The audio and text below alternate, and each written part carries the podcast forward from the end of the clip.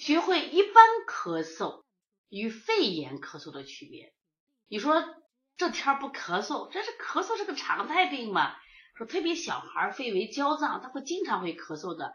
那我们说，那那我怎么区分一般咳嗽和肺炎咳嗽呢？我们现在家经常在妈妈群里啊，经常可以看到这样讨论：我家宝宝又咳嗽了，会不会咳出肺炎呀？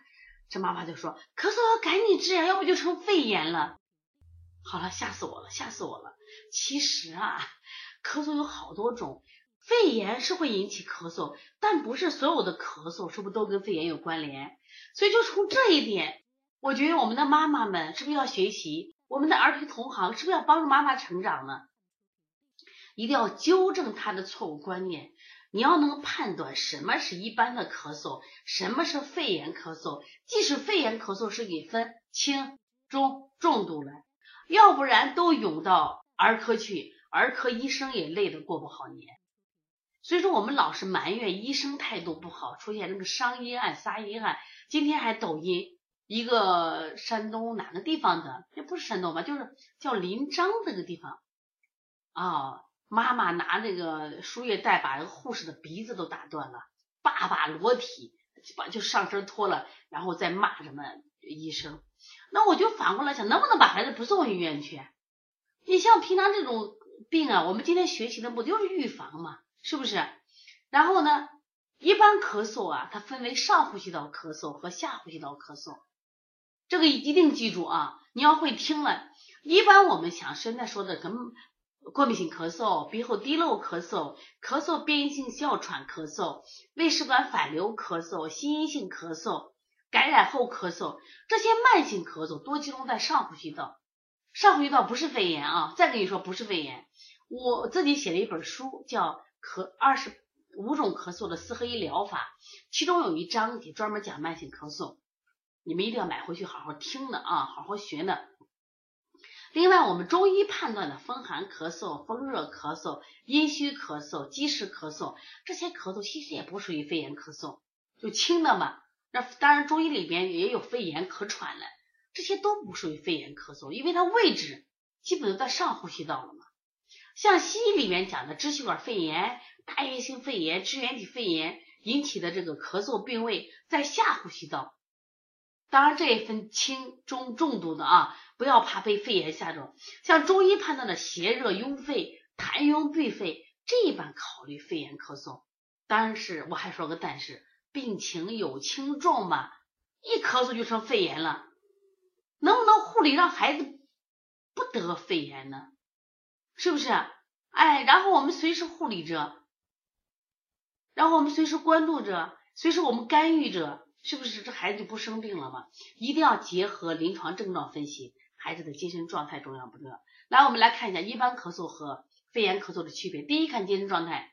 一般的咳嗽，虽然我也有咳嗽症，看我也咳咳咳咳咳了，但是我精神好呀，我胃口、睡眠、呼吸都正常。特别是慢性咳嗽，都在咳嗽一个月以上，但是精神好，不影响身体发育呀。一般风寒咳嗽、风热咳嗽也是这样的呀。就是我刚说的慢性咳嗽，就刚才我我我自己写了一本书《二十五种咳嗽的四合一疗法》。那这本书里面讲的什么呀？是慢性咳嗽，就过敏性咳嗽，他也咳了，早晚咳，白天不咳，这不是肺炎咳嗽啊，上气道综合症。鼻鼻后滴漏咳嗽，因为有鼻炎、腺样体肥大，鼻后滴漏引起的咳嗽，心因性咳嗽，高度紧张引起的咳嗽，那哪是肺炎呀？感染后咳嗽，去到医院检查，哪哪都好着呢，就我说就咳，这是。就是上气道的，就是我们说的他这个气道黏膜恢复不好，他也会咳。胃食管反流咳嗽，吃完饭以后半小时就会咳，这怎么能是肺炎咳嗽呢？像我们一般说的风寒咳嗽、风热咳嗽，你可能去了寒了，去了热了，及时咳嗽消了湿就好了，这怎么是肺炎咳嗽呢？是不是？那么但是中度、重度的肺炎，他精神状态差呀，他嗜睡，他烦躁，他胃口差。他他甚至什么呀？神魂沾雨，迷的胡说八道。那这种就要重视了。那这种就是肺炎了。为啥？我们一般来说，支气管肺炎就叫小叶性肺炎，还有我们一般说的肺炎就叫大叶性肺炎。它是肺泡感染，肺泡是干嘛？吸引氧气，呼出二氧化碳。那这个地方，它本来一感染的话，有大量的这种痰液结果呢，氧气吸不进来，二氧化碳出不去，是不是就会出现中毒现象？中毒现象出现就会出现什么情况？那自然不用说了，什么情况？它就会出现这种嗜睡呀、烦躁呀、呼吸急促呀。我们看第二个，看呼吸，看发热，看咳痰。一般小孩的咳嗽，像过敏性咳嗽、咳嗽憋气哮喘、胃食管反流咳嗽、鼻后滴漏咳嗽，一般我们讲的积食咳嗽、风寒咳嗽都不发烧嘛，他咳的是清稀水痰或白黏痰。但是肺炎咳嗽不是，呼吸急促、憋喘，甚至你看他呼吸不能，鼻翼扇动，鼻鼻翼扇动，就鼻子两侧扇动，胸痛、高热、咳黄痰，这就重了。那你们学会这以后，你还怕啥？人家说肺炎的，我们到医院去，你的孩子肺炎，我还哪哪都好着嘞呀。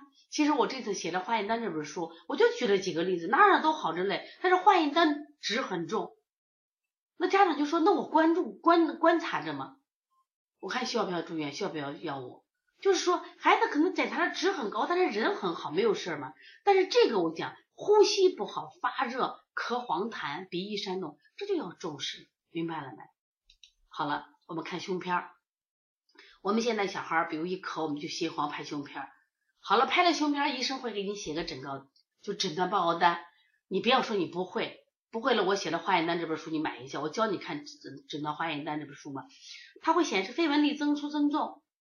哎，什么意思？凡是增粗增重，就说明有炎症了嘛。因为你一咳，它本身会有扩张嘛，咔咔咳的会扩张。但是你要结合他的化验单看了嘛？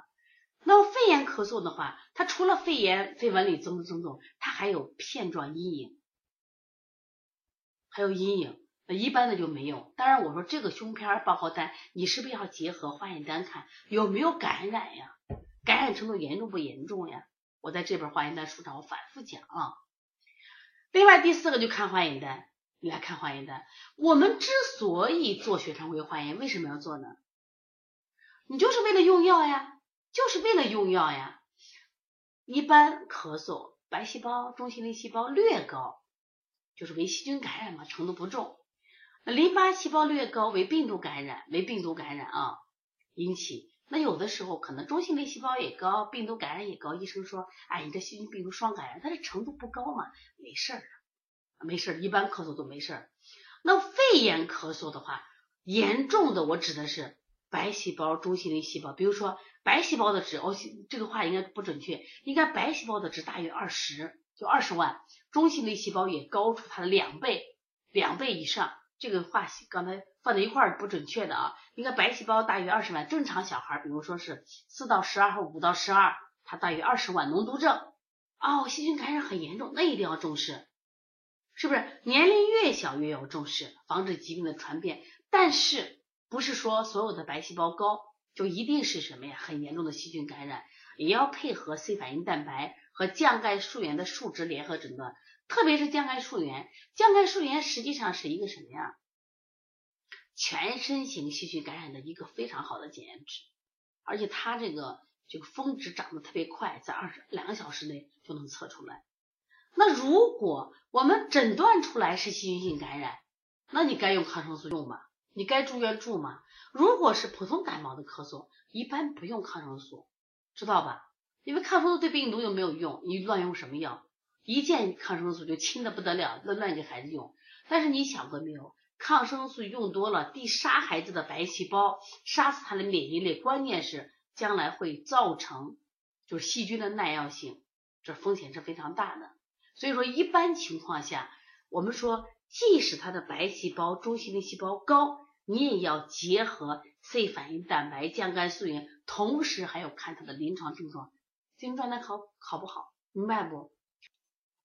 另外呢，我们现在看舌象，看舌象，一般咳嗽的舌象，我们就说风寒咳嗽呀，舌色淡红，舌面水润，舌体有舌，因为实症嘛，是不是实症？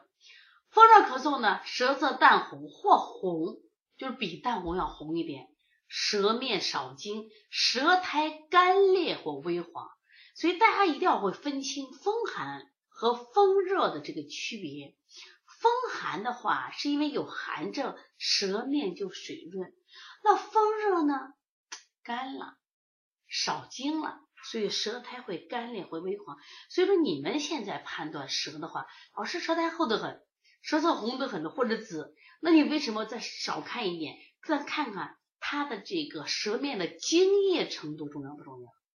也一样重要呀，明白不？津液一样重要。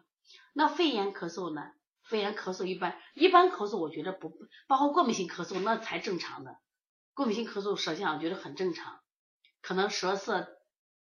淡红，舌苔薄白，哪都正常着嘞。但是肺炎咳嗽不一样呀，肺炎咳嗽重的话，他又伴发烧，咳嗽很重，说舌苔一般都白厚，初期的时候舌苔白厚，舌色淡红，舌也硬，都实症嘛。一来的都实症，到中期的时候，因为发热，就会出现苔黄而干，舌质红绛，舌硬。